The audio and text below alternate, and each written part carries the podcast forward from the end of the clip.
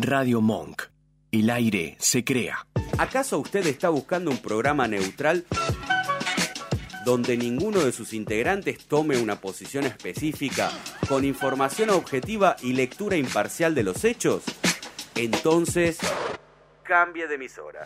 Porque aquí comienza un programa en donde el debate político se ubica en el margen de lo convencional, con una producción totalmente ajena para la agenda de lo habitual y dentro de una transmisión forastera para los medios hegemónicos y tradicionales. En la hora de la merienda, acompañás a tu café con una ración de Contra todo pronóstico, el barcito donde nos juntamos a debatir sobre cultura política y que de paso nos hace precio.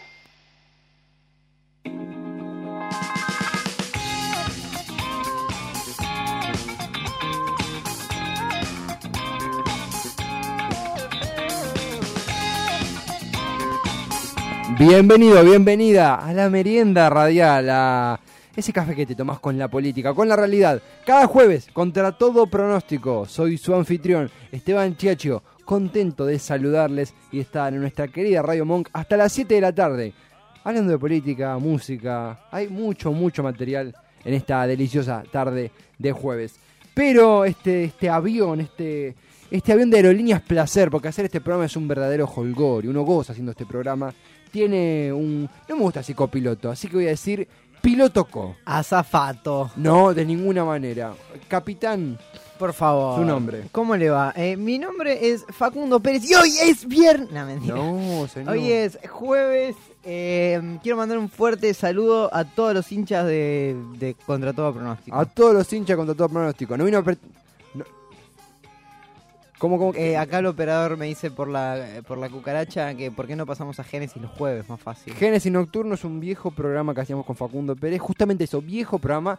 Además de estar Abril García Catena, que está del otro lado, nuestra amiga, amiga de la casa. Eh, más o menos. asociada, es, es partner de Contra Todo Pronóstico y Nacho Monk en los controles, permitiendo que haya aire, permitiendo que respiremos, nada más y nada menos. ¿Cómo te va, Esteban? La verdad que bien con este clima, hablaba con Nacho de que es un clima tramposo, ¿Por qué? porque es un clima de noviembre-diciembre, de uno ya está entregado, cansado, Puede ser. eh, pajoso, y es un clima, es un, es una fecha de fines, comienzos del final de septiembre recién. Queda una tanda de parciales, queda eh, el especial de ¿En fin qué de año de momento crónica. vos pensaste todo esto? ¿Cómo? ¿En qué momento vos pensaste todo esto? Línea de estación Bulnes, bajando, un muchacho me pregunta, ¿esto es Avenida Santa Fe? Y yo le digo, dame un segundo, me pego un pico a la esquina, veo que dice Avenida Santa Fe, le digo, no, no, mentira, le dije que sí. Eh, vamos a tener un programa súper cargado, pero ¿sabés qué tenemos, Facundo Pérez? ¿Qué tenemos? Además de deudas, tenemos redes sociales. ¿En serio? Pregúntame cualquier red social. Eh, Twitter, Arroba contra todo radio. Instagram, Contra todo radio. LinkedIn, Tumblr, web, una web. Ahí está, contra todo pronóstico.com.ar. Todo lo que suceda en el aire va a quedar ahí. Y además, Sí. pichón, en Spotify estamos. ¿En serio? Pones contra todo pronóstico en Spotify y nos podés seguir por ahí, escucharlo cuando quieras, Nuestros mejores temas. cuando deseas. Me- nos han criticado la foto que tenemos en Spotify, que es una foto que estamos nosotros, lo más pancho, charlando, sacada por una, una amiga de los dos, Camila Sáenz, que había venido un programa hace mil años. Puta, ¿verdad? Sacó la foto y la usamos y nunca le pagamos. Oiga, como buenos Como bueno, negreros que son. como buenos amateurs. Vamos a ir con un separador ahora y esto ya arranca. Esto que se llama contra todo pronóstico. ¡Guau!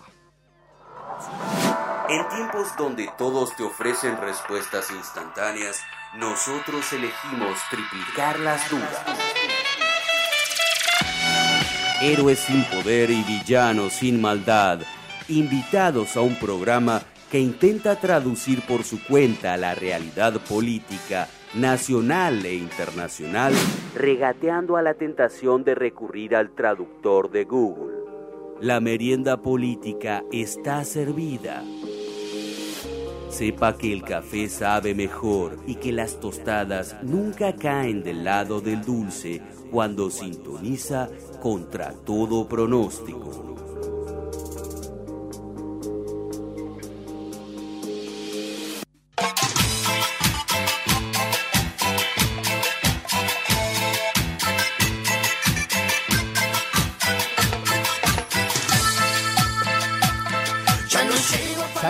De dónde proviene esta canción. Sudor Marica es la banda, Sí. si no me equivoco. Y es la canción que reza eh, Macri ya fue, Vidal ya fue. si Nunca la escuché. Bueno, me pasó algo parecido. Yo con- conocés el estribillo. Sí, más o menos. Macri ya fue, Vidal ya fue, si vos querés la reta también. Básicamente es una canción hija de las elecciones, eh, las paso, donde Macri pierde por una gran diferencia, Vidal pierde por una gran diferencia. La reta gana, pero sin eh, lograr sortear el balotaje. Por ende, este, este envión a la fórmula Lames Marciota. Me pasó algo interesante ayer. ¿Qué te pasó, Esteban? Estaba caminando, viniendo a la radio, y me puse a escuchar el playlist del Frente de Todos. ¿Hay una playlist? Hay un playlist, hay, hay dos. Hay uno que habla, por ejemplo, hay uno que es de canciones tituladas con todos en español y en inglés. Está, por ejemplo, Everybody de los eh, Backstreet Boys. eh, ahora no se me viene. All Together. Bueno, están todas canciones que hablan de todos. Ese no, estoy usando el que supuestamente es para musicalizar campañas, arengas, fiestas, ágapes, bautismos, barniz va en torno a gente del, De Alberto eh, Fernández. del frente de todos, Alberto Fernández. Y me tocó esta canción y la verdad la- ya estaba acostumbrada a escucharla. Y la iba a saltear porque era como, bueno, no, estoy en la calle caminando, no, no me pinta. O, o sea, todo mal con la reta, pero. Pero me puse a escuchar la letra, no el estribillo, la letra, el resto de la canción. Sí. ¿Y? Y hice una pequeña descomposición. ¿Te lo puedo desco- ¿Me puedo descomponer en vivo? Bueno, no sé si es agradable, pero a ver. Mira, arranca así, te la voy. A ver, me la voy a cantar. Arran decilo, Enzo, decilo. Arranca, análisis de si vos querés, canción Sudor Marica. Bien, Ya no llego a pagar el alquiler. sí. Primero, esto es interesantísimo. ¿Y la canción cuándo empieza? No, no, eh, Ah. ah, aparte, aparte. Es la letra de la canción. Y me puse a buscar información. Sí. Ya no llego a pagar el alquiler. Para que te des una idea de cómo está la situación en la ciudad de Buenos Aires, Sí. de 4.050, perdón, de 25.964 departamentos en alquiler, solamente poco más de 4.000 están rentados barra ocupados. ¿Sabes que es el peor año Sí. eh, inmobiliario desde, creo que la catombe de, de hace muchos años? No el, sé cuándo. el mes de agosto en Cava fue el más bajo en 10 años eh, y habla, bueno, de la, como bien decimos aquí, la evaporación del, poder- del poder adquisitivo, pero además la especulación. Por un lado, apurate a comprar porque el dólar se dispara, pero ya no podés porque es cada vez más inaccesible. No te apures porque el dólar va a bajar después. Bueno, una Terrible. No sé qué hacer, no sé qué hacer, todo el día laburando y laburando. Encima subió el bondi y me están precarizando. 40% el aumento del transporte público solo en 2019, casi un 50%. O sea, se ha, es- Sí, en este último tiempo. en este último tiempo, por Del supuesto, 2015 hasta acá. Es, es, es demencial. O sea, ah, recordemos que cuando asume Magri pagábamos 3 pesos el bondi, 3,50. Y Sí. esto fue en 2015, no fue en 2016, si querés. No, asume el 2015. No fue hace 10 años. Ajá. Es recientemente. Y además me están precarizando. Además, de- lo dice la letra, no solamente lo dice mi LinkedIn. eh, habla de todo el lobby que se ha hecho desde el gobierno de la ciudad y desde el PRO a precarizadoras como es Rappi, como es Globi, como es un montón de laburo en negro que no tiene publicidad y que está habilitado por los vacíos legales que este gobierno articula y fomenta. Sí, y también el- te precariza el hecho de que vos laburando 8 horas no te alcanza para absolutamente nada un trabajador normal. Entonces tiene que laburar por encima de una jornada legal de, de 8 horas. Es 10, 12. Y además hay una, no sé si el término es extorsión, pero hay una limitación que son dos. Por un lado, para ellos es muy subjetivo esto, pero el apuro en la calle de los laburantes, de nosotros, porque somos laburantes de, a pie, eh, porque si llegas tarde te recortan, te rajan y realmente quedás en la lona, o quedás muy mal parado, no puedes pagar tu alquiler o lo que fuera, un plato de comida o un regalo para alguien, el fin es otro tema, pero la precarización lleva a eso y también a, eh, che, este laburo que tengo es una porquería, me tratan mal, pero no lo dejo porque la oferta laboral es un desastre. Sí, tal cual. Es también una, una amenaza Aparte, silenciosa. quedarse sin laburo en esta situación económica es... Es no impensado. La sigue la canción y dice que la playa ya no sea un privilegio. Una frase que suena quizá medio eh, extraña, pero si uno usa en datos económicos, no. En 2019 las carpas abrieron la oportunidad de abonarlas en cuotas por primera vez. En cuotas para una carpa para el verano. El alquiler del 2020 en ese rubro ya es 30% mayor al del verano de este año. Incluso se da que muchas casas de carpas llaman a clientes para preguntar si van a venir, si van a eh, concurrir al, al alquiler. Eh, quiero que. Ah, y esta parte es interesante. Quiero vacaciones cuando termine el colegio. Esto que parece obvio también. Sí. En mención a la secundaria del futuro. Esa secundaria del futuro, del futuro terrible. articulado por la reta. Que proponía que los jóvenes en su tiempo libre, en su tiempo de ocio o en su tiempo de lo que fuere, es- estudiantes de secundarios, labur- laburaban para multinacionales gratis. Sí. O sea, mano de obra gratis. Haciendo pelota al mercado laboral. Sí, sí. Eh, no, endeudarnos, no endeudarnos para pagar la boleta también es responsable de esta miseria larreta. Esa rima me encanta. Es muy buena. Hoy cerró su negocio el vecino. Acá me noté un pequeño dato. El consumo en el mercado interno arrojó. Estos son datos, no es la canción.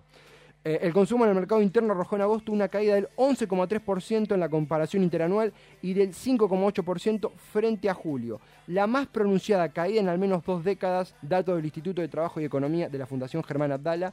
Es común caminar por las calles de la, de la ciudad o del barrio y ver que son cada vez más los, los, los negocios que cierran. Sí, imagínate en el barrio cómo será que, por ejemplo, paseando, paseando, yendo a la facultad, Santa Fe de Jalaurín y Ortiz, que no es para nada barrio, que es una zona súper comercial de, de alto poder adquisitivo, eh, hay locales, varios locales, eh, rematando mercadería, stock. Hay uno que me llamó mucho la atención que dice, vendemos todo al costo, nos vamos en octubre, vendemos los muebles también. Es un local de ropa y venden los muebles también. Realmente es, es insostenible. Además, eh, Perdón, sí, creo que el consumo interno junto con el poder adquisitivo debe ser eh, las dos peores víctimas del macrismo. voy a robarte una frase. Lo voy a decir al final, pero lo digo ahora. Una vez caminando por Quilmes fue una función de Chau Mr. X, obra que usted junto a un gran elenco protagoniza el día sábado. ¿sí? Este sábado última función, 21 horas, Teatro Doña Rosa, espectáculo a la gorra porque macrisis. Allí estaré. Vos dijiste una frase que, que es. no, no, no es el término simple, es concisa. Y que es: Macri nos hizo mierda. Y es realmente. A mí hay una frase que me encanta que es: también es responsable de esta miseria la reta, porque es concisa sí. y perfecta. Macri nos hizo mierda, pero. A ver, es obvio lo que voy a decir. Más allá de los colores políticos, bla, bla, bla, bla, O sea, más allá de, de que no nos gustó Macri desde que asumió y antes también. Macri nos hizo mierda. Eh, Sí, sí, en, en cuanto a poder adquisitivo nos hizo pelota. Eh, y continúa. Aunque te guste o no, este gobierno es asesino. Rafael Nahuel, la masacre de Monte, toda la doctrina Chocobar eh, que tiene como símbolo a Patricia Bullrich, Maldonado. Maldonado, eh, y se me están, hay casos que nos, se nos están escapando también, pero Luciano Arruga, ¿en qué año fue? no, fue mucho antes, Mucho anterior. Do- 2004-2005. Sí, se me Eh, está confundiendo con otro.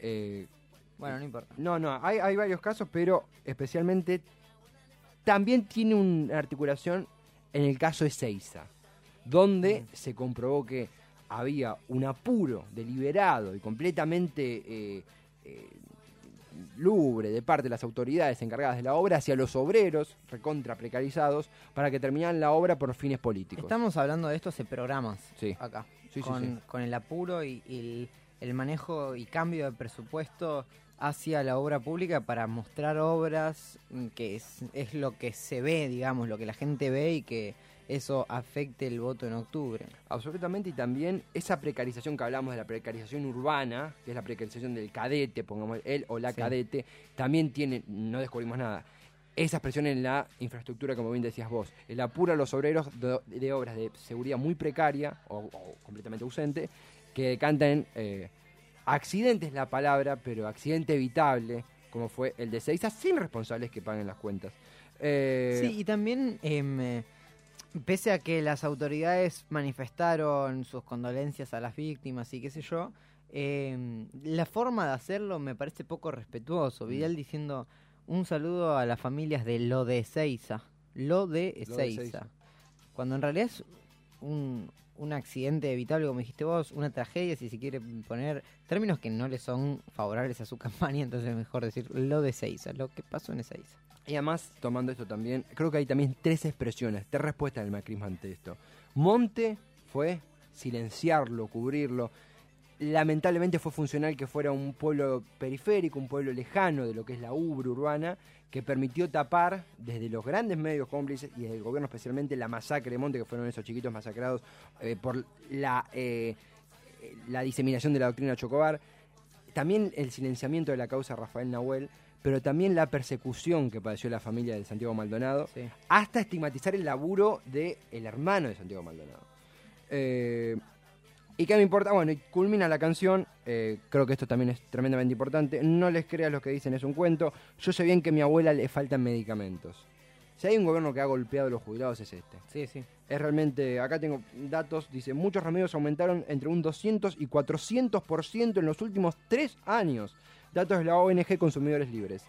Ese eh, es monstruoso para gente que tiene ingresos que son cada vez más, se entiende, jubilaciones cada vez más chicas, costos de remedios cada vez más grandes. Para gente que no tiene eh, que ya hizo su vida laboral, gente de 70, 80 años, nuestros abuelos y abuelas. Sí, dos cosas quería decir. Una, volviendo a lo de Seiza, Mm. em, esta obra en Ezeiza es algo que el gobierno pensaba mostrar previo a las elecciones. Es, inauguran un ala de esta obra y pensaban mostrarlo previo a las elecciones, por eso lo estaban apurando tanto, por eso era tan necesario. Y creo que por eso les dolió tanto el, accidente, la, terrible muerte del operario y, y los heridos que también esto causó. eh, les dolió tanto porque ahora no pueden inaugurar eso. Es una obra menos que tienen para mostrar.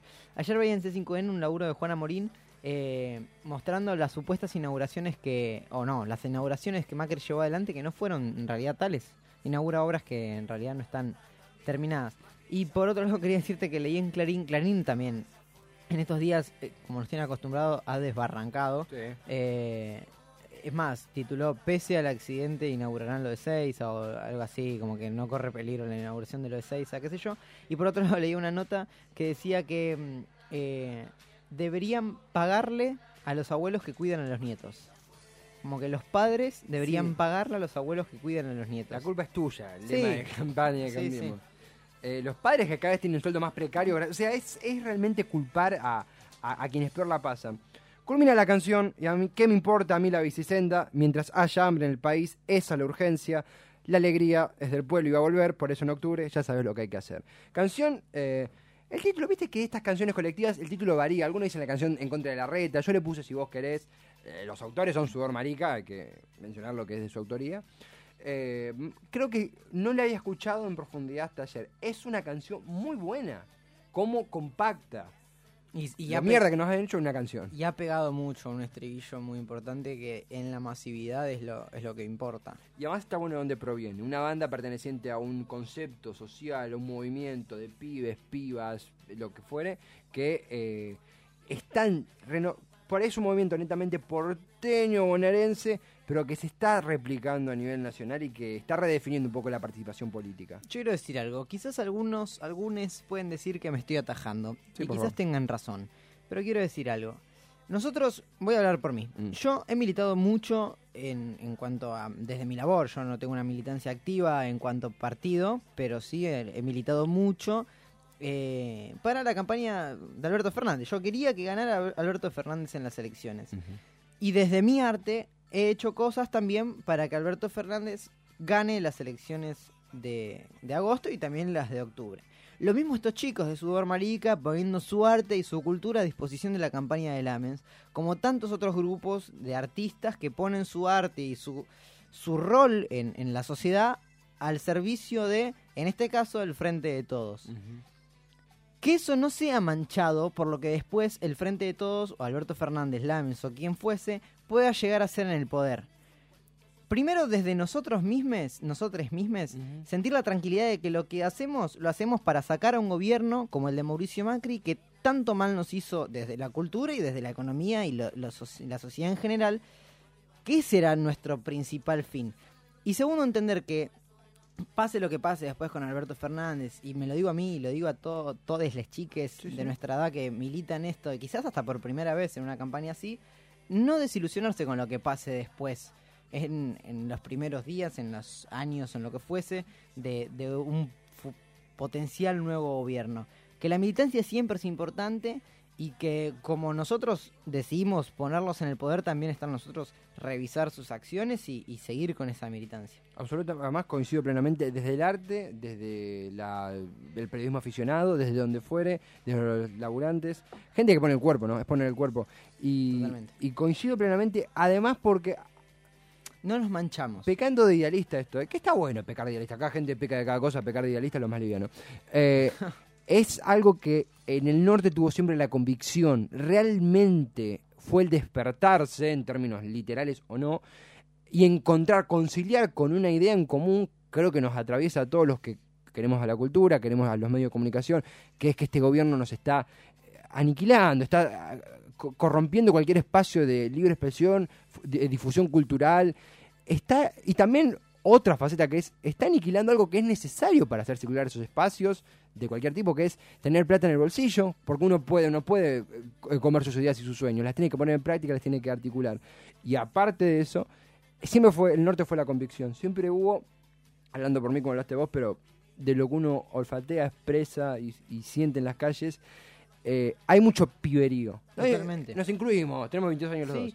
Inclusive, perdón. Sí, no, no, ha- hay mucha juventud, hay muchos eh, que son, no es nuestro caso, que está la primera campaña que vimos intensamente, o no, por una cuestión de edad, de- pero sí la primera que nos encuentra inmersos en el mercado laboral, en nuestras universidades, o en nuestras casas de estudio, o en lo que hagamos, no importa. Eh, hay un piberío que se está formando, yo creo que fue un gran, poner la palabra inferiores políticas, una Sí, gran, sí. gran casa de formación, estas elecciones que nos diseñan cómo vamos a concebir el país de, de ahora en más y lo que queremos hacer y cómo lo vamos a recordar. Alberto Fernández del Frente de Todos son actores importantísimos, seguro que, y los acompañamos con el voto, pero la lucha que queda en uno es transversal a cualquier partido o estructura. Totalmente. Decía esto también, por ejemplo, estos pibes, sí, estos pibes, de sudor marica, eh, después, ponele que llegue a ganar Lamens, algo que es bastante improbable que pase, Mm. pero ponele que llegue a ganar Lamens, y el gobierno de Lamens es malo, Eh, la verdad puede, puede pasar, el gobierno de Lamens es malo. Los pibes estos no tienen que quedar, primero ellos mismos y después la sociedad en general, no tienen que quedar marcados, decir, ah, estos pibes son los que le hicieron el tema a Lames de Vidal ya fue, Macri también. No, porque no, no avala lo que Lames después haga durante el gobierno, ¿entendés? Ellos tenían una convicción política que era, Lames va a ser mejor que la reta. ¿Se entiende lo que voy? Totalmente. Hay algo que. Hay un- un- ideas compartidas.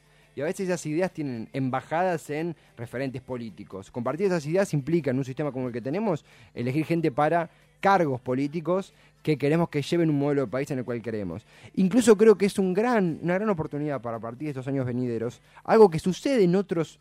No me gusta poner como ejemplo a Estados Unidos, pero lo voy a poner solo como un gran, gran, gran, gran paréntesis de que sucede es muy común y que artistas apoyen a candidatos y no exista eh, algo que se ha fomentado desde medios afines a este gobierno y a veces desde este lado también esto de si este lo apoya a este le pagaron, el otro lo apoya, este es un forro. Te hablo de los extremos desde Brandoni hasta la mancha de Rolando. Quiero cubrir los dos extremos. Ya fue esa visión, ya está completamente caída. Espero que esté completamente caída.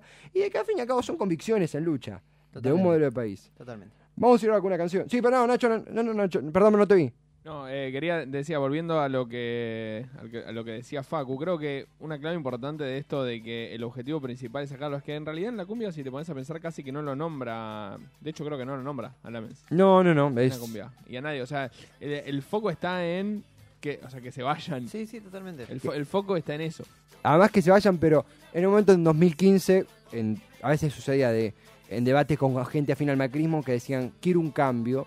Y vos decías, ¿por qué querés un cambio? A veces, en algunos casos, quedaba media vacía la explicación.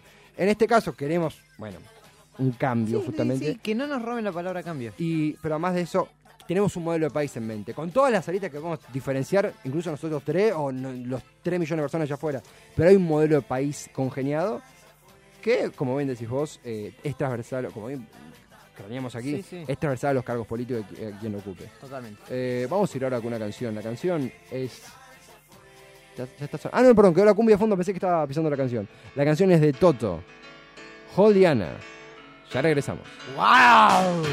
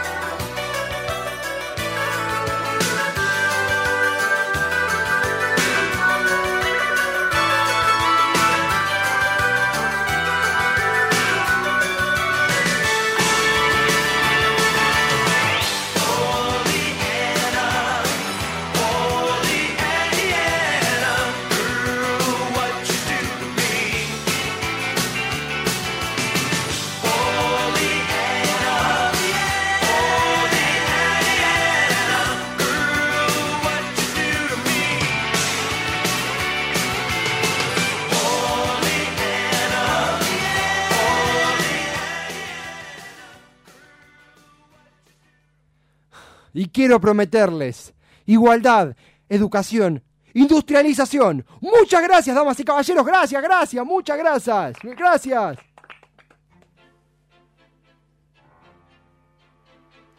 ¿Cuánta gente vino, Facu? Y mira, eh, sacando a tu familia y bueno, la mía vinieron cuatro personas.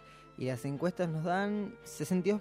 ¿62%? Sí, sí, 0,62% Esteban. Y las elecciones son en 24 horas. Ay, a este paso nunca voy a ser presidente. ¿Qué voy a hacer? ¿Qué voy a hacer? ¿Qué? Cuidado, cuidado. ¿Qué? ¿Qué? ¡Oh, oh! La mierda. ¿Estás bien? Te vi toda la joyería abajo, tira. ¡Ah, boludo! ¡Ah, ayúdame! ¡Ah, Dios! ¿Estás bien? Sí, no dolió tanto como la realidad. Pero bueno, la única verdad es la realidad. La única verdad es la realidad. Es muy buena esa frase. ¿Cuándo se te ocurrió? Facu es de Perón, de- es una frase de Juan Domingo Perón. Juan, no, no lo tengo. ¿Quién es Juan Domingo Perón?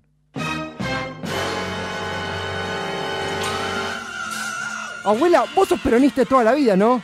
Pe- Pero, pero, ¿qué me estás diciendo? Abuela peronista, 17 de octubre, el justicialismo, derecho a los trabajadores, Perón, abuela Perón. Em, eh, Ay, mijo, vos no, no habrás andado robando algo, ¿no? Mira, yo no sé quién es Perón. Este verano, una historia que te va a llegar al corazón. Compañeros y compañeras, con ustedes, el General Tevi. Vamos, compañeros, compañeras. Llevo en mis oídos la más maravillosa música, que es para mí la palabra del pueblo argentino. Eso, general, eso. Los muchachos tevillistas, todos unidos triunfaremos. Vamos, compañeros. Con la participación especial de Facundo Pérez como el jefe de campaña. Tevi hace unas horas tenía menos de, de 1% de intención de votos. Y ahora, ahora mismo sos el líder de la clase de los trabajadores y el patrón de la justicia social y, y de los derechos laborales. ¿Cómo hiciste? Ay, ¿sabés guardar un secreto?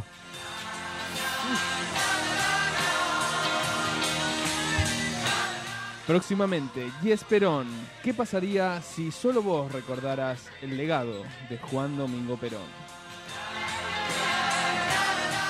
A este país lo arruinaron los 70 años de Tevismo. Escuchame una cosita. Sin esa mierda, seríamos Suiza. Dos años somos Suiza.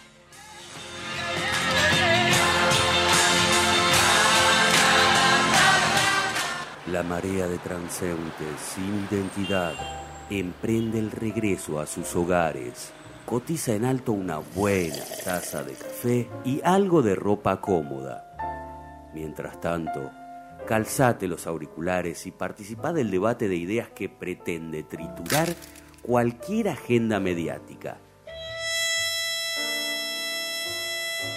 Estamos en contra de lo predecible, a favor de las propias conclusiones y también somos fanáticos de una buena merienda.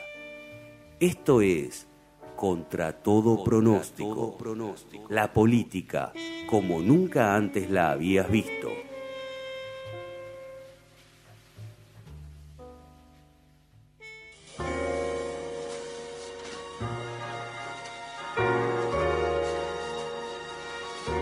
La película como... La poli... La, la película también. La película también, podemos ver una película si quieren. La política, como nunca antes la habías visto. Esteban Chacho, Facundo Pérez, Nacho Monk en los controles. Hacemos contra todo pronóstico hasta las 7 de la tarde. Está en el piso nuestra amiga Abril García. Levántate, boluda, ¿qué haces en el piso? Abre todo, todo tranquilo. Bien, ¿cómo están? Contentos de verte, contentos de estar con ustedes dos también. Mentira, si recién me estaban sacando de- del estudio. Te queremos, Abril. No. Yo quería implementar el protocolo con Ari. Vamos, tenemos, oh, señor. Tenemos una columna de Facu. Tenemos una columna. Sumamente interesante que te va a encantar, Abrilucha. Ay, qué bueno. Sí, sí, te va a interesar. Em, agarré dos cosas que a mí me interesan. A ver. El teatro y la política. Bien, bien, bien. Hermoso. No, Muy conectados. muy conectados. Em, y entonces dije, bueno, ¿qué puedo agarrar del teatro? House of Cards. De la, del teatro. Dije, sacaron el, la, la- no lo vi en cartelera. De- Eso es cine. Claro, no. ¿Qué puedo sacar de la política? Vamos a agarrar House of Cards, que tiene un poquito las dos. ¿Qué puedo agarrar del teatro? Shakespeare. Muy bien, muy bien. Bueno, voy a hacer algo que la verdad eh, no soy la primera persona que lo hace, pero quizás sí en este estudio, que es hacer un paralelismo entre House of Cards y Shakespeare. Me encanta. En este caso me voy a centrar en Ricardo III. Ujú. Ricardo III es una obra de William Shakespeare que mm, eh, se estrenó, no sé si se estrenó, pero fue escrita fines del siglo XVI, 1592, 1594, por ahí, en pleno periodo isabelino, como toda la obra de Shakespeare. Antes de meterme en qué cosas toma House of Cards de Shakespeare que te van a llamar bastante la atención, a todos aquellos que vieron la serie les va a interesar, a los que no también, porque no hace falta ver la serie para entender ciertas cosas. Pero antes de esto te voy a explicar algo que se llama el gran mecanismo, que quizás vos lo conocés. El gran mecanismo me- suena, pero sé que lo vas a explicar o la rueda de la fortuna también. Por favor. En la Edad Media existía mucho una, una, mm, una creencia, un concepto político de la rueda de la fortuna o gran mecanismo, que se ejemplifica con una rueda y una foto que andas dando vueltas. Creo que la mandé a la producción, no sé qué pasó. No, mentira. Esta foto. Es una rueda de la fortuna donde hay una persona despojada de todo ropaje que va subiendo una rueda hasta convertirse en rey y ese mismo rey cae y marca la idea de un ciclo, ¿verdad? Extremo inferior desnudo, extremo eh, superior rey, en una rueda. Exactamente. Yo para explicarlo voy a utilizar el ejemplo de una escalera. ¿Sí? Bien. Imaginémonos una escalera con diversos escalones eh, y en el último escalón, sobre la cúspide de la escalera, hay un trono donde se encuentra el rey. Aquel que quiera aspirar al trono del rey va a tener que ir subiendo escalón por escalón. Y en cada escalón que irá subiendo, irá eh, desarrollando diferentes alianzas, traiciones, crímenes y hasta asesinatos hasta hacerse con la corona.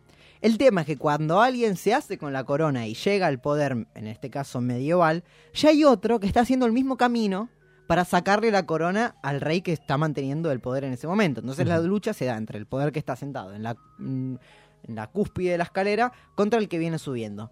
¿Qué pasa? Por más tirano que sea el rey, por más buenas intenciones que tenga el nuevo aspirante, el camino es el mismo. O sea que para subir escalón por escalón va a tener, va a tener que ir haciendo alianzas, traiciones, crímenes, muertes, etcétera, Se va etcétera. impregnando de jugo político, netamente. A lo que va y lo que muestra la imagen es que no importa cómo salgas, despojado de toda ropa, vas a llegar al mismo lugar siendo rey. Eso era el gran mecanismo y de esto agarra Shakespeare para, eh, y lo utiliza muchísimo en sus obras, sobre todo se ve mucho en Ricardo III. ¿Qué pasa? Antes hay que entender algo. Shakespeare al principio, y tiene muchas, utiliza algo que se llaman crónicas historias, hace cróni- eh, históricas, perdón, hace crónicas históricas agarra pedazos de la historia que realmente pasaron. Por ejemplo, Ricardo III fue un personaje real de, de la historia de, de Inglaterra y lo dramatiza. ¿De qué manera lo dramatiza? Bueno, le, ponga, le pone algunos condimentos dramáticos. Por ejemplo, Ricardo III en eh, la versión shakespeariana, shakespeariana así se dice, es totalmente deforme, casi que an- animalizado.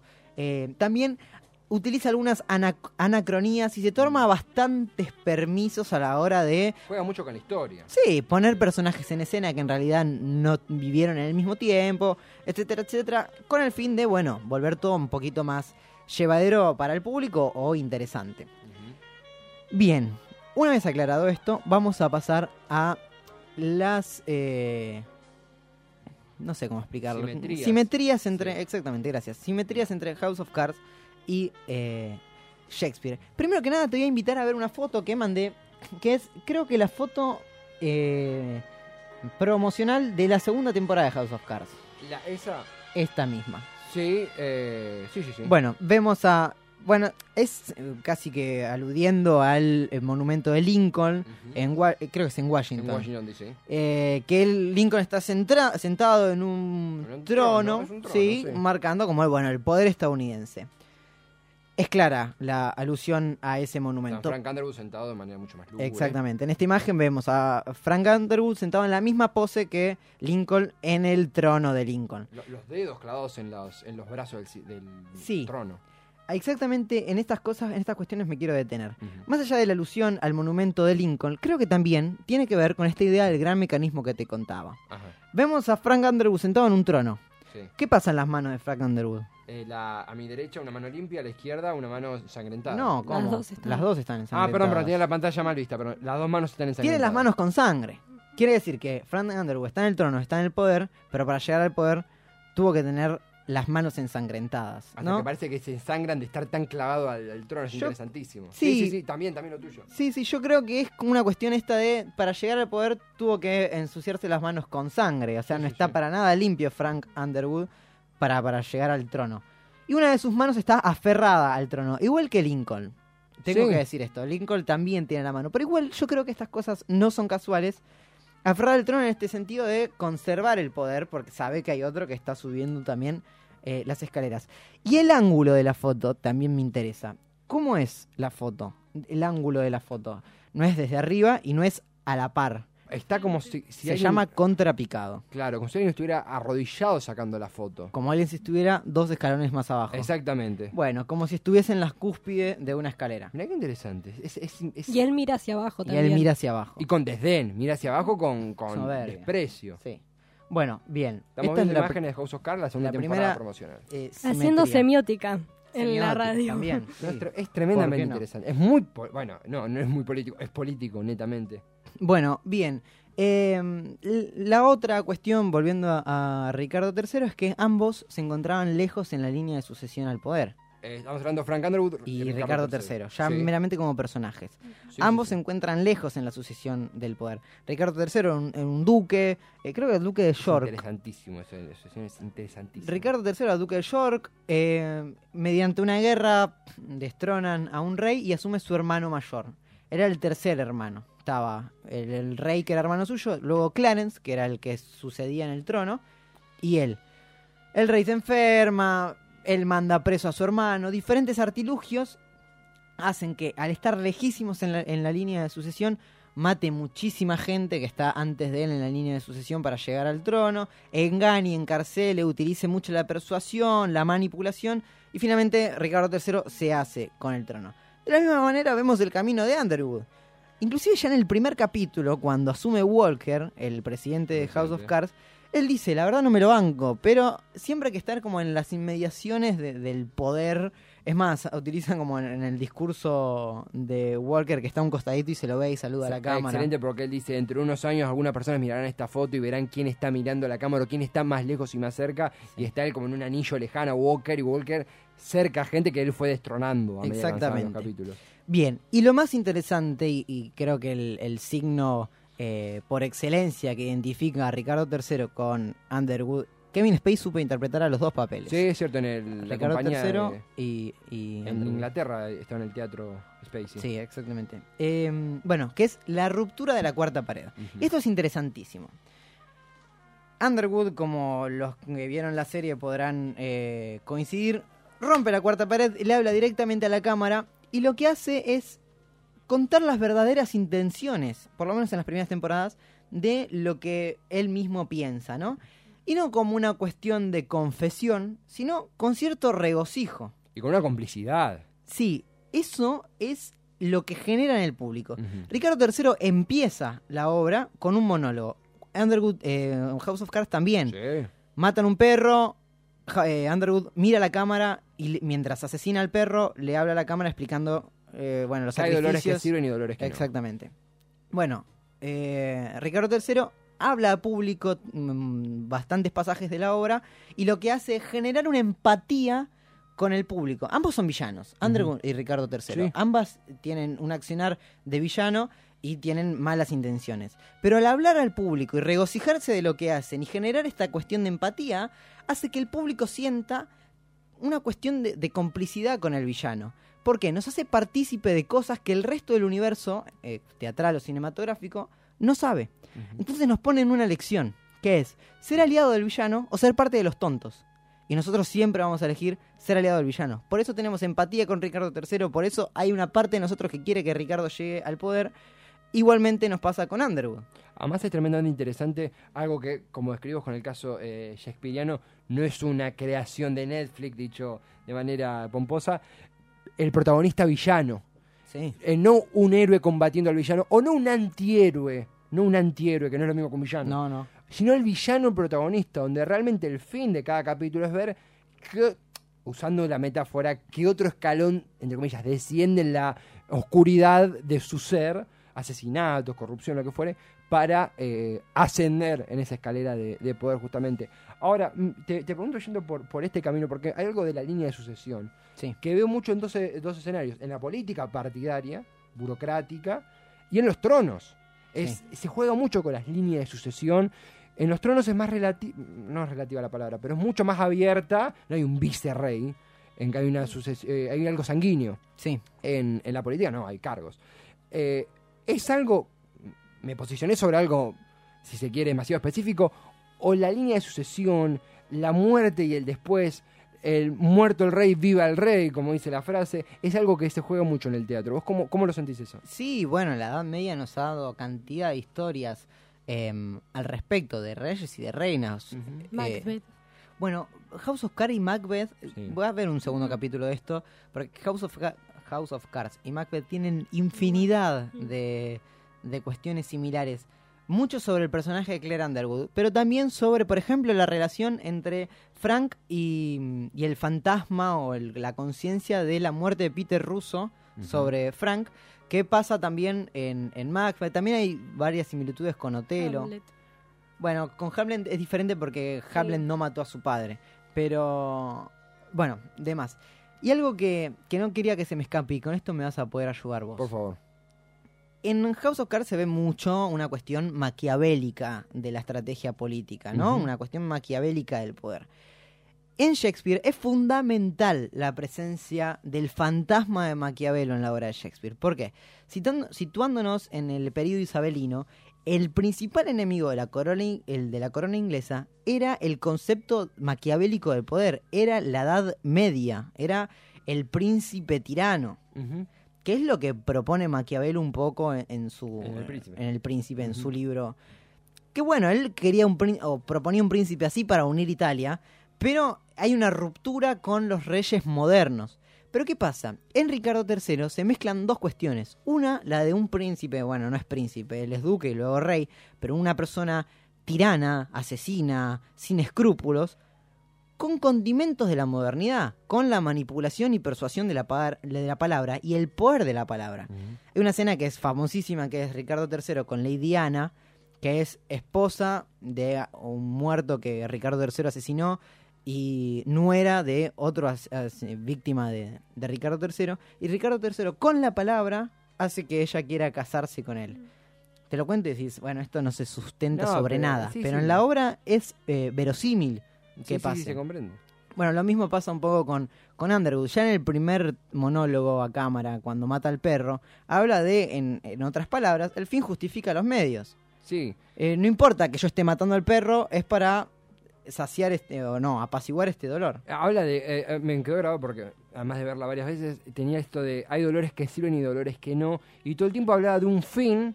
Que cuando la serie se presenta es interesante porque él dice: Mi fin, él lo explica. Mi fin era ser secretario de Estado. Y va secretario de Estado, que es un equivalente a un canciller con mucho más poder que un canciller acá. El secretario de Estado diseña las políticas, la geopolítica del mundo. La política del mundo, no la Sí, geopolítica. sí. Pero aparte de esto, Frank Underwood dice, sí, yo tuve que bancarme a este, al otro le tuve que chupar las medias, pero eh, llegué a donde quería estar. Le prometen eso, no se lo dan, y a partir de ahí él entra en un espiral de resentimiento donde en House of Cards todos los idealistas mueren, entre comillas. Sí. Walker, idealista, quiere educación para todos, termina con un 8% de aprobación en la serie. Eh, su vicepresidente Donald Blight, que era una especie de progre, un Bernie Sanders en, en House of Cards, termina eh, Claire Underwood burlándose de su mujer que había fallecido en la última escena, literalmente la última escena de Donald Blight en House of Cards es con esa, con esa despedida, después él la insulta, pero bueno, eh, se va con eso. House of Cards tiene esa permanente, que yo creo que también hay algo que, que no podemos pasar por alto, que es el producto, ya hablo del producto, se desvirtúa un poco Bueno, porque me pasó que yo, yo hablo por mí como espectador. Yo quería ver a qué pasaba si Underwood llegaba al poder. Quiero ver qué pasa, cómo llega, qué, cómo va a ser. House of Cards a mí no me dio un Estados Unidos de Underwood. Porque llega al poder y no dejan de pasarle cosas técnicas, persecuciones jurídicas, con el final que ya conocemos en la serie. Pero eh, no vimos un Estados Unidos de, de, de Underwood. No vimos una marca Underwood en Estados Unidos. Esto sucede con, con el caso Shakespeareano. Hay Sí. una, un imperio que ve reflejado la, la mente del rey. en Ricardo III no. Eh, él Mm. llega a poder. Bueno, de hecho, el reinado de Ricardo III real es bastante eh, corto. Mm. Eh, pero Ricardo III llega al poder y prácticamente no reina en la obra. También que la obra utiliza mucho el, el recurso de la anacronía, pasan muchos días en, en poco tiempo ficcional. Ah, en House of Cards pasa lo mismo, en los primeros tres capítulos pasan 100 días. Sí, los 100 días de gobierno de Walter. Exactamente. Sí, sí, sí. Bueno, en, en Shakespeare pasa lo mismo. Y Ricardo III eh, ah, llega al poder y hay una rebelión que puede sofocar y después ya viene la, la batalla con quien va a ser su, su asesino y su sucesor en el reino. Y en la obra se habla del final de la Edad Media, cuando es el final de la guerra de las dos rosas en, en Inglaterra. Es absolutamente, es tremendamente interesante con una profundidad que uno permite ver. Eh, sobre todo también, ¿sabes para qué me imagino esto? Para el que quiere escribir, o la que quiere Sí, escribir. totalmente. A veces uno toma ciertos escritos, ciertas obras como eh, jurásicas en cuanto a lo nuevo, como cosas que uno no tiene por qué pasar a la hora de escribir. Todo lo contrario, son raíces, son semillas Todo- de todo lo que se ha hecho después en gran Todo está parte. escrito. Todo está escrito, todo se basa, toda la escritura eh, occidental se basa en las tragedias griegas, Shakespeare se basa en las Mm, tragedias sí. griegas, Shakespeare marca un, un nuevo comicio, eh, inicio o comienzo, te dice las dos palabras juntas, de, de la literatura dramática, pero todo se basa en, en eso. Es muy interesante de leer. Y está bueno, es una invitación con comba, no, directa, al teatro, donde Sí. las horas son inter- eh, ah, literalmente el teatro. ah, de hecho han ido hace muy poco ustedes dos a ver, eh, no. eh, Yo fui el domingo. ¿A cuál viste? Fui a ver Un día elegimos bailar. Es una obra que recomiendo mucho. Este domingo es la última función. Es una obra de los chicos egresados de la EMAD, un proyecto de graduación, de graduación que presentaron en la EMAD y luego mantuvieron por fuera en el portón de Sánchez. Es interesante. Muy interesante. ¿Qué día? Domingo 20 horas. Yo, justamente linkeando con esto que mencionabas vos, eh, es una pena que la hayan sacado de Netflix. Creo que está en internet, está. Pero House of Cards Estados Unidos es un buen producto. Ahora producto, eh, eh, que creo que pierde mucho, me pongo en modo crítico, pierde mucho peso desde antes todo lo que fue el, el escándalo judicial de Spacey. igual hay que hablar del escándalo judicial de Spacey supuesto, que, que, bueno, marca mancha, una antes y un sí. después y que termina con una House of Cards diezmada por las acusaciones. Sí, el término es acusación, eh, pero el testimonio, quiero decir el término Sí, correcto, sí. el testimonio de Anthony Rapp en torno a un abuso sexual cuando él era menor por parte de Kevin Spacey que eh, eh, articuló otras denuncias contra él y que lo tiene en un proceso judicial. Aparte de esto, yo recomiendo fervorosamente la versión original de House of Cards, que es escrita por eh, Anthony Dobbs, Thomas Dobbs, perdón, que es un parlamentario de la Cámara de los Lores Sí. británica. Es protagonizada por Ian Richardson, un actor británico del carajo. House of Cards se llama BBC. Es realmente. Es más simple y es más efectiva. Te tiro dos cosas. Guarda, si está Ian Richardson acá, me meo. para terminar. Una, para que investigues. En este laburo de investigación de House of Cards, qué sé yo, vi ciertas cosas de la House of Cards eh, británica, que en realidad hay un libro. Sí, Eh, Hay una diferencia vital en cuanto a los planos y decisiones del director, que es en la luz. La cámara de, de, de Lores de, de Inglaterra está perfectamente iluminada y casi todos los planos son muy lumínicos, lo cual da una especie de pureza a la política. Muy contrario a lo que pasa en House of Cards, que tiene infinitas eh, tomas oscuras, inclusive dentro de la misma Casa Blanca. Y lo segundo que te quería decir, que se me vino ahora a la cabeza, ¿recuerdan ese video que sacó Kevin Spacey para la Navidad pasada? Cocinando, let me be frank. cocinando y mientras cocina habla a cámara Sí. y nos quiere hacer cómplices y partícipes de lo que a él le pasa. Tomando esta cuestión de la ruptura de la cuarta pared, que es lo que hace Kevin Spacey en, en esa, ¿no será también una estrategia de él desde su eh, rol de villano en, esta, en las cosas de acusaciones, querer generar una empatía con el público, queriéndonos contar algo que supuestamente los tontos no saben? Es, eh, no me gusta linkear youtubers, pero me permitís. Dross. Porque- no, no, pero hace una. No, no, en serio. Dross a veces hace contenido falopa, lo voy a admitir. Pero hace un análisis muy piola que, como aperitivo, hay que hacer un análisis más en profundidad. No, por está bien, está bien. Pero hace un análisis tremendamente interesante de los diferentes mensajes que Spacey tira en ese mensaje. Está la complicidad, está el. También él, él dice una frase que es muy interesante, que es. Y es cierto, es algo que nos quedó a los, a los seguidores de House of Cards, que es. Ustedes no me vieron morir, ¿no? Y es que los seguidores de House of Cards, cuando veíamos la temporada 6, era como, ok, nos estamos haciendo los boludos porque sabemos lo que pasó, entendemos por qué no está, pero acaban de recortar una foto. Tenemos la foto, ¿viste? Cuando se pelea alguien de tu familia y recortan la foto y queda. me- Estamos haciendo los, los, los siomes con eso. Pero eh, sí, es un video que tiene, esparce una retórica de mensaje que es tremendamente eh, profunda e interesante. Es muy... eh, ¿Tiene nombre esta sección? No. Al teatro con Facu. No, es un montón. No, Aparte me tira visión 7. Visión- Sí, sí, me, me- me- me angustia, me angustia. Siento que va a venir a, a- a asaltarme por la noche. Vamos a ir con un eh, little, with a little bumper, please. Yes, I'm Frank Underwood. O I'm, I know. Frank Underwood era el estadounidense y el británico Francis Arhart. Please go with the bumper, eh, operator. Thank you very much. Came upon you in that place of suffering in the valley of darkness? I took away all your pain and put love in your cold, cold heart. And from that day forward, told you to go out and spread my word through music. Sweet, pretty country acid house music.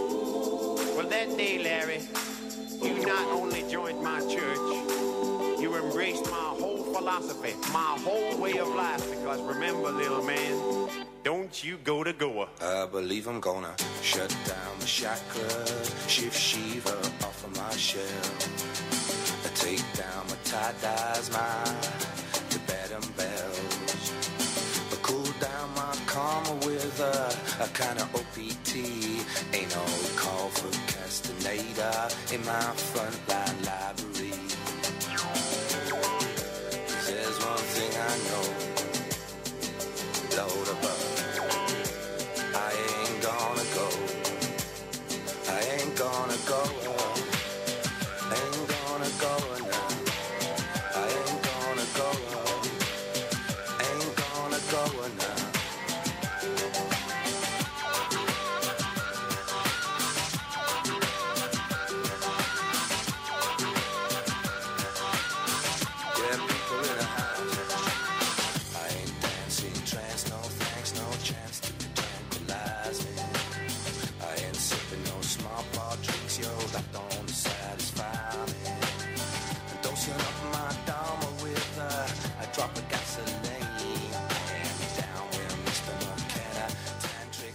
Hasta las 7 de la tarde, contra todo pronóstico, Esteban Chacho, Facundo Pérez, Nacho Moca en los controles, Ariel García Catena, nuestra amiga, acompañándonos.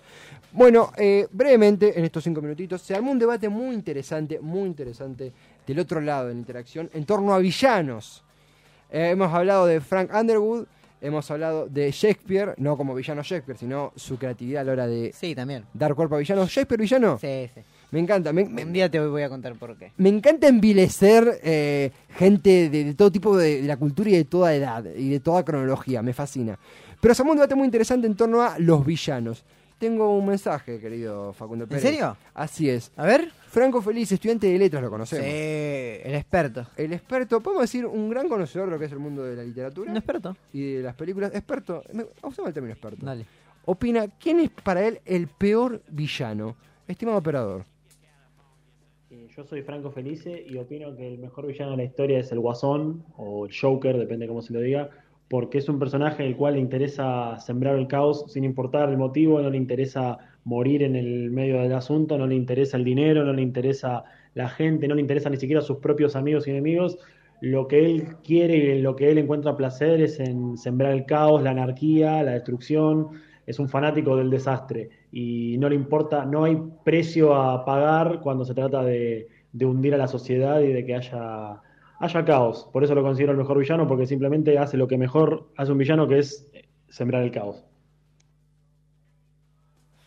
Un comentario breve sobre un, un villano, podemos decir. Se habló de que Trump va impeachment, o sea, juicio político. Esto es muy precario, no precario no es la palabra, es muy prematuro para Sí. decir que va rumbo al juicio político el presidente de los Estados Unidos, juicio político por haber alentado, esto es increíble, están las primarias demócratas. Joe Biden, el vice, ex vice de Obama, es uno de los candidatos a eh, ganar las primarias demócratas y competir contra Trump en 2020. Eh, alentó, dicen, la acusación es que Trump alentó, con todo lo que esto implica, al gobierno ucraniano para que investigue al hijo de Joseph Biden por unos gobiernos, eh, por unos negocios supuestamente un tanto turbios que este mantuvo con el gobierno ucraniano. Es eh, interferencia eso, es completamente ilegal. Y Nancy Pelosi, la Speaker of the House, que vendría a ser una suerte de un intermedio entre vice y presidente pro tempore del Senado, eh, anunció que están articulando la moción de, de censura, no, perdón, de la, la articulación del juicio político. Se tiene que votar y es muy probable que no salga. Pero Lo interesante y, y lo complicado para Trump es que hoy escuchaba, supuestamente las conversaciones del presidente de Estados Unidos no son grabadas. no. Las, las conversaciones telefónicas del presidente de Estados Unidos legalmente no pueden ser grabadas. O sea que hubo una- hubo un laburo de inteligencia desde la misma agencia de inteligencia estadounidense contra el eh, Trump, contra el presidente. Además de que es una jugada eh, tremendamente eh, bruta, no es el término porque está todo premeditado, pero sí que desnuda una táctica de manchar políticamente a eh, Joseph Biden y que algunos le articulan no tanto a una suspicacia de Trump que le salió mal, sino a la propia torpeza política, torpeza diplomática de, de Trump que denunció viva voz los supuestos arreglos del hijo de, de Biden con el gobierno ucraniano y que esto articuló en una acusación de interferencia. Medio Nixon. Eh, sí, Nixon un poroto. Es muy probable que no, no se vote porque tiene mayoría los republicanos y es muy... El próximo programa te voy a contar porque esto incluso le puede favorecer a Trump. Porque hay mucho de qué hablar, pero te lo dejo ahí picando abajo del arco para que vos vengas con la raqueta y la tires. Ok. Esteban Checho, Facundo Pérez. Abre. Hola. ¿La pasaste lindo? Sí, siempre. Te queremos mucho. Ay, yo también a ustedes. Nacho Monk, en la operación nos vamos a llevar todas las galletitas porque le vamos a sacar a nuestros amigos de los peligros del mundo. Bueno. Pero en la basura nos las llevamos. eh, no me agarres, Facu. No, no, la basura a la mesa. y nos vamos hasta el próximo jueves, a- el miércoles a las 6 de la tarde. Esto fue Contra Todo Pronóstico. Chau, chau. Chau.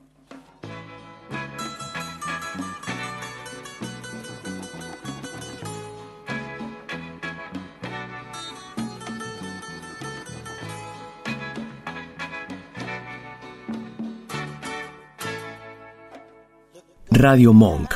El aire se crea.